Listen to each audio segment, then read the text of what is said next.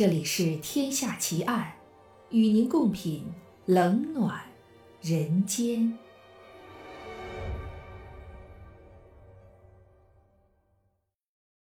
各位听友，大家好，我是暗夜无言。您现在收听到的是《天下奇案》。今天为您带来的案件是第一杀人王连环杀人奇案。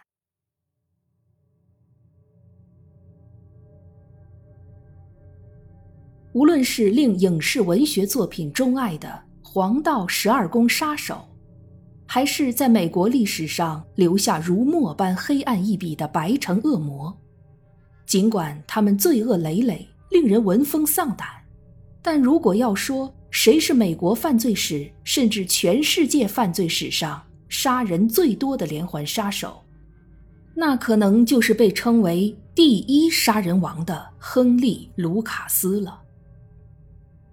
卢卡斯在被捕后曾向警方供称，他自1975年中期至1983年的八年中，一共杀害了300到600人。之后，经过卢卡斯重案组的复核，认为比较可信的数字可能是一百五十人。然而，就是这个数字依然耸人听闻。虽然卢卡斯被法庭指控他并非是独自一个人犯案。还有一个名叫奥蒂斯·图尔的同党帮凶，但就那些已经定罪的案件来看，卢卡斯无疑是美国犯罪史上杀人最多、手段最残忍，并且最猖狂的连环杀手。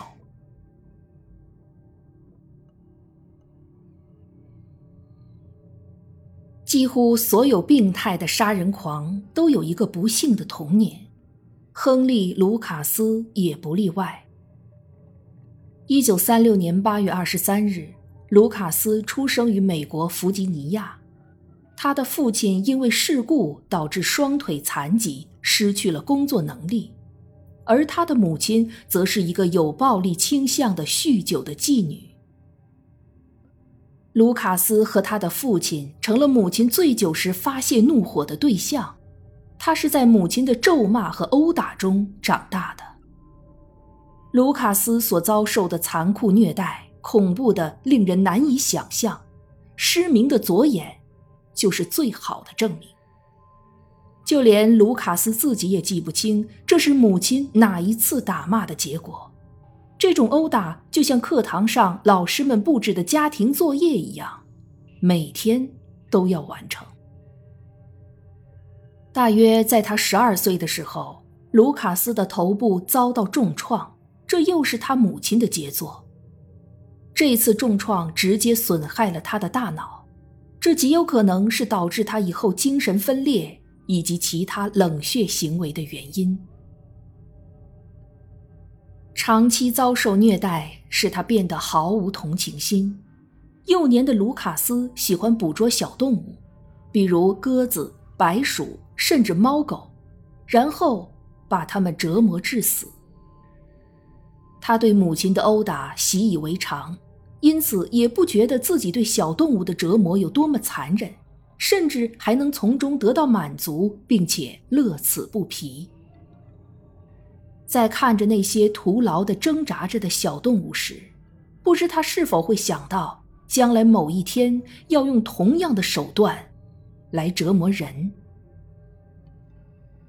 在卢卡斯母亲高兴的时候，就会把卢卡斯打扮成一个小姑娘的样子，让她穿上女孩的衣服去上学。毫无疑问，卢卡斯会遭到同学们的嘲笑，这就彻底摧毁了一个男孩的自尊和自信。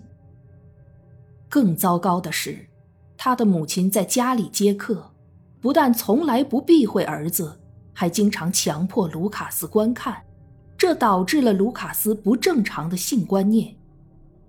后来，他每次杀人的理由几乎都是一样的：对方不肯和他发生性关系。在二十三岁的时候，卢卡斯似乎有了一个成为正常人的机会。他结识了一个叫莎拉的女孩，不久之后，他们订了婚。可他的母亲却不喜欢莎拉。事实上，他母亲反对卢卡斯和任何一个女孩交往，他希望儿子永远是自己的玩具。但卢卡斯已经长大成人，有了自己的想法，并且敢于反抗了。他的母亲则发现自己对儿子的影响越来越微弱，一旦儿子和别的女人结婚，那么他就再也控制不了儿子了。于是他千方百计地破坏这桩婚事，最后的结果是。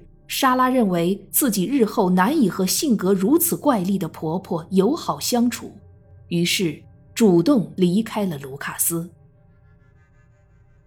这件事成了卢卡斯一生的转折点，在警方的档案上，这是卢卡斯的第一个犯罪记录。由于女友的离去，愤怒的卢卡斯失去了理智，而且从此再也没有恢复过来。在和母亲的争吵中，卢卡斯扼住母亲的咽喉，又顺手抄起餐桌上的厨刀，在他母亲身上留下了十几个窟窿。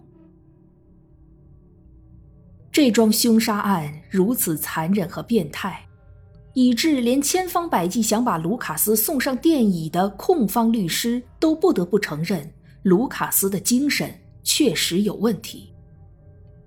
卢卡斯的律师把他童年的遭遇在法庭上展示了一番，而法官和陪审团也接受了辩方精神病专家的意见。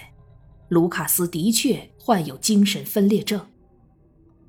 法庭宣布，卢卡斯将在精神病院里住上四十年。随着卢卡斯被关进精神病院，喧嚣的媒体逐渐平静下来。人们认为卢卡斯将在那里度过自己的余生，渐渐的，这个杀人犯被人们淡忘了。在卢卡斯在精神病院里待了十年之后，医生们相信他已经恢复理智，于是卢卡斯获得了假释。尽管表面上看他似乎正常了，但实际情况远非如此。卢卡斯并没有从疯狂的状态中解脱出来。假释后的亨利·卢卡斯开始了他疯狂的杀人生涯。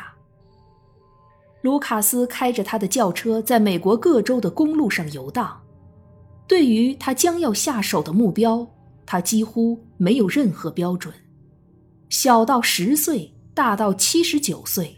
只要是孤身一人在公路上和卢卡斯相遇，几乎都难以幸免。卢卡斯最喜欢猎杀的目标是公路上汽车抛锚的单身女性，她们孤立无援，毫无反抗之力，而且几乎每天都能遇到。看到抛锚的车辆，卢卡斯会停下车，以帮忙的借口接近受害者，然后用刀子疯狂刺杀。最后奸污他们的尸体。看上去，这似乎是再一次谋杀了他的母亲。一九七六年，卢卡斯结识了有异装癖的奥蒂斯·艾尔伍德·图尔。图尔比卢卡斯小十一岁，他们在佛罗里达相遇，从此结伴而行，既是一对同性恋情人。又是合伙杀人的搭档，这真是既疯狂又恐怖的组合。卢卡斯有残忍的虐待癖和恋尸癖，也曾经吃过受害人的尸体，但他并不喜欢食人。而图尔不但具有和卢卡斯相同的嗜好，他还是个不折不扣的食人者，很多受害人都成了他的晚餐。这对搭档的关系保持了两年。令人感到难以置信的是，在这么长时间内，这两个危险的家伙竟然没有互相把对方吃掉。一九七八年，杀人搭档的关系终于破裂，起因是图尔的侄女贝奇·鲍威尔。就在这一年，卢卡斯通过图尔与十五岁的贝奇相识。不知道是出于什么原因，也许是贝奇让卢卡斯想起了曾经与他有过婚约的女友莎拉。卢卡斯向贝奇大献殷勤，于是这三个人之间的关系变得有些尴尬。卢卡斯是双性恋，对他来说，他和贝奇的亲昵表现不会影响到他对图尔的态度，但对图尔来说却并非如此。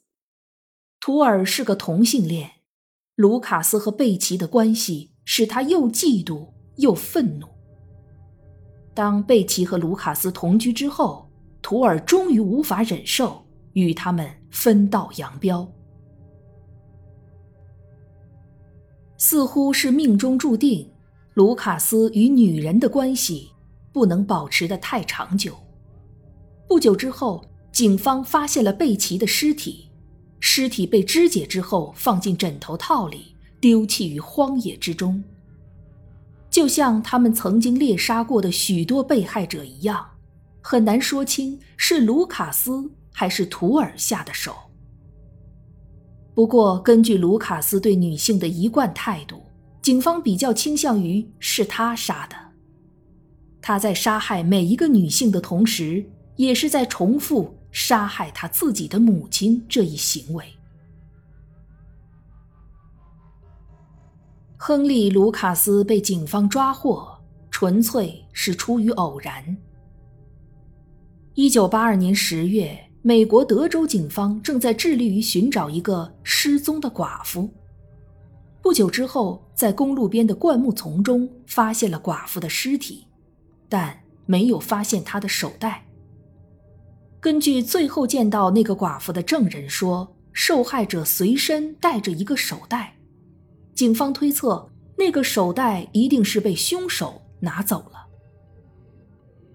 巡警在盘查过往车辆的时候发现了线索，在一个白种男人的汽车后座上，巡警看到了一个相似的手袋，于是对车主人进行了例行检查。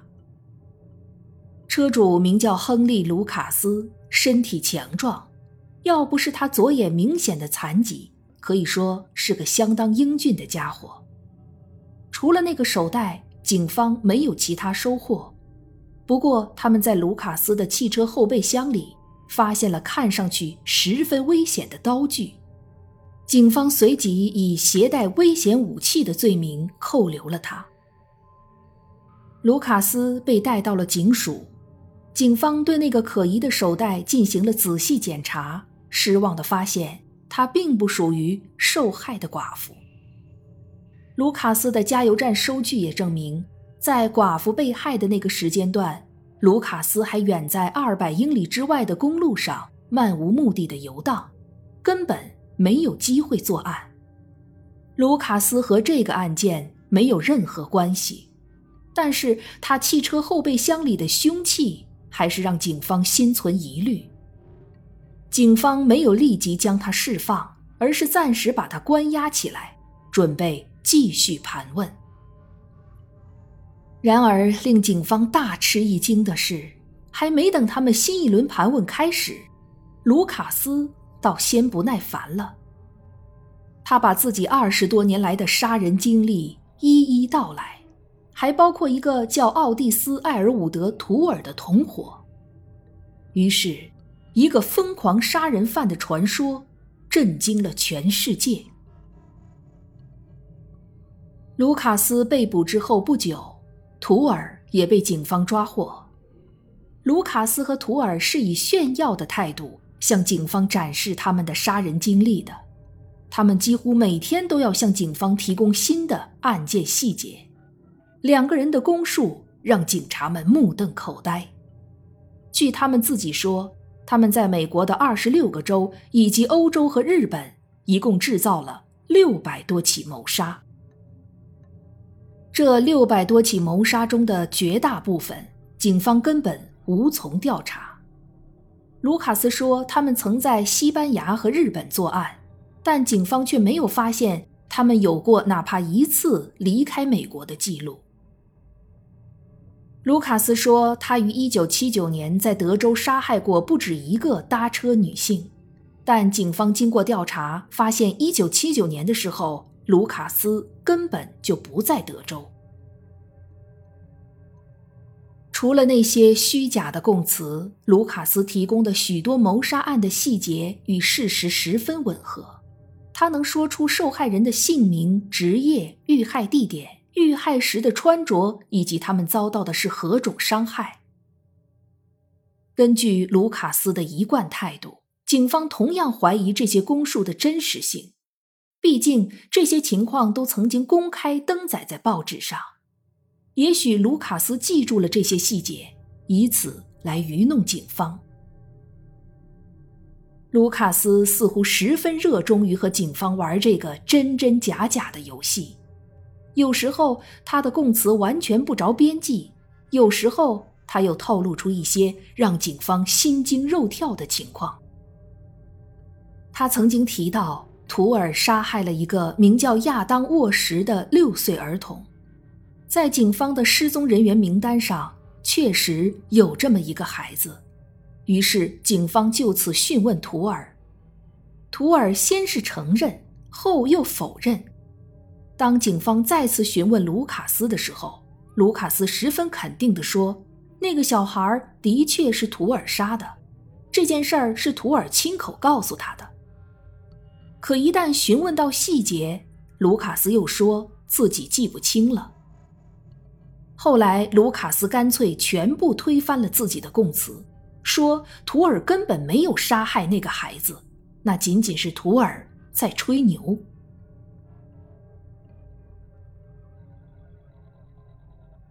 到一九九六年为止，警方可以确认，卢卡斯至少要对那六百桩凶杀案中的六起负责。卢卡斯带着警方找到了他的埋尸地点。并挖出了受害者的尸体。另外有二百多起谋杀案，警方怀疑与卢卡斯和图尔有关，但并不能完全肯定。卢卡斯不肯提供更多的细节，或许是他真的记不得了。如果一个凶手真的谋杀了二百多个人的话，不知道他是否能清清楚楚地记住他的每一个受害者。又或许他是和警方捉迷藏，那些案子根本与他无关。鉴于卢卡斯的精神状况，他仅仅是在想象中做了那些案子，而他自己却信以为真。这种情况也是有可能存在的。卢卡斯在漫长的审讯末期，曾经疲惫地说：“我不想再说什么了。”等我再生之后，我会告诉你们更多的事情。还有更多的事情吗？没人能回答这个问题。经过十几年的漫长监禁，警方已经对卢卡斯能否再提供新的罪行不抱任何希望。当卢卡斯对监禁生活感到烦闷的时候，他就会通知警察局的侦探们。他又想起了某个受害者的情况。大多数时候，他这些恢复的记忆都是他的幻觉或者臆造，但偶尔也会有一些令警方感兴趣的东西。他的目的就是如此，引起警方的注意。他那么得意于自己的罪行，因此最担心的就是被警方遗忘。警方被他的把戏搞得不胜其烦。但又不能置之不理。一九九六年九月十五日，图尔因肝衰竭死于狱中。卢卡斯终于告诉警方，亚当·沃什确实是图尔杀的。图尔曾经带他去埋尸体的地方，尸体在一个很狭窄的坟墓里，看上去令我感到非常恶心。他说出了尸体藏匿的位置，警方果真在那里找到了孩子的尸体。没有人能解释这对犯罪史上最臭名昭著的连环杀手的犯罪动机。如果按照他们自己的说法，他们的动机单纯的近乎可怕，就是因为他们想杀人。卢卡斯自称很多案件都是他按照死亡之手的指示来实施的。这种看似魔鬼崇拜的心理，无疑是一种精神分裂的表现。其实，无论是卢卡斯还是图尔，他们都应当属于典型的精神分裂的变态连环杀手。卢卡斯和图尔被捕后，对他们的判决久拖不决。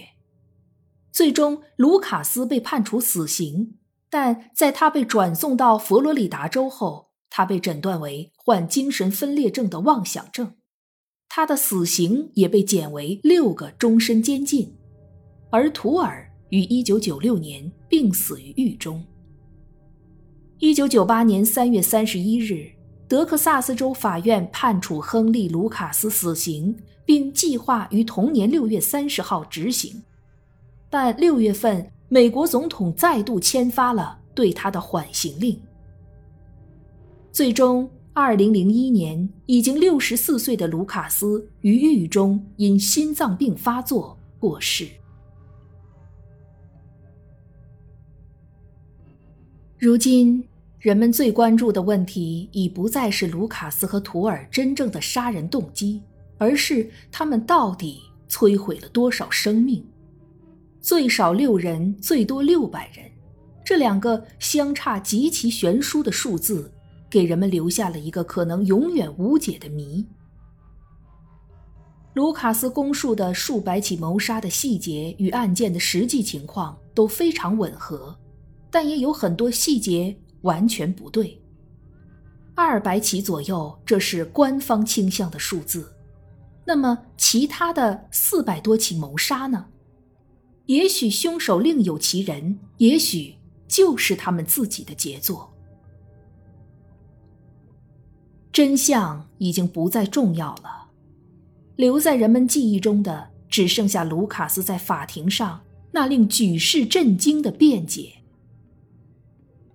我喜欢杀人，这很普通，就像很多人喜欢出去散步一样，我们只是嗜好不同而已。”如果我有这种需要的时候，我就上街去随便找个人。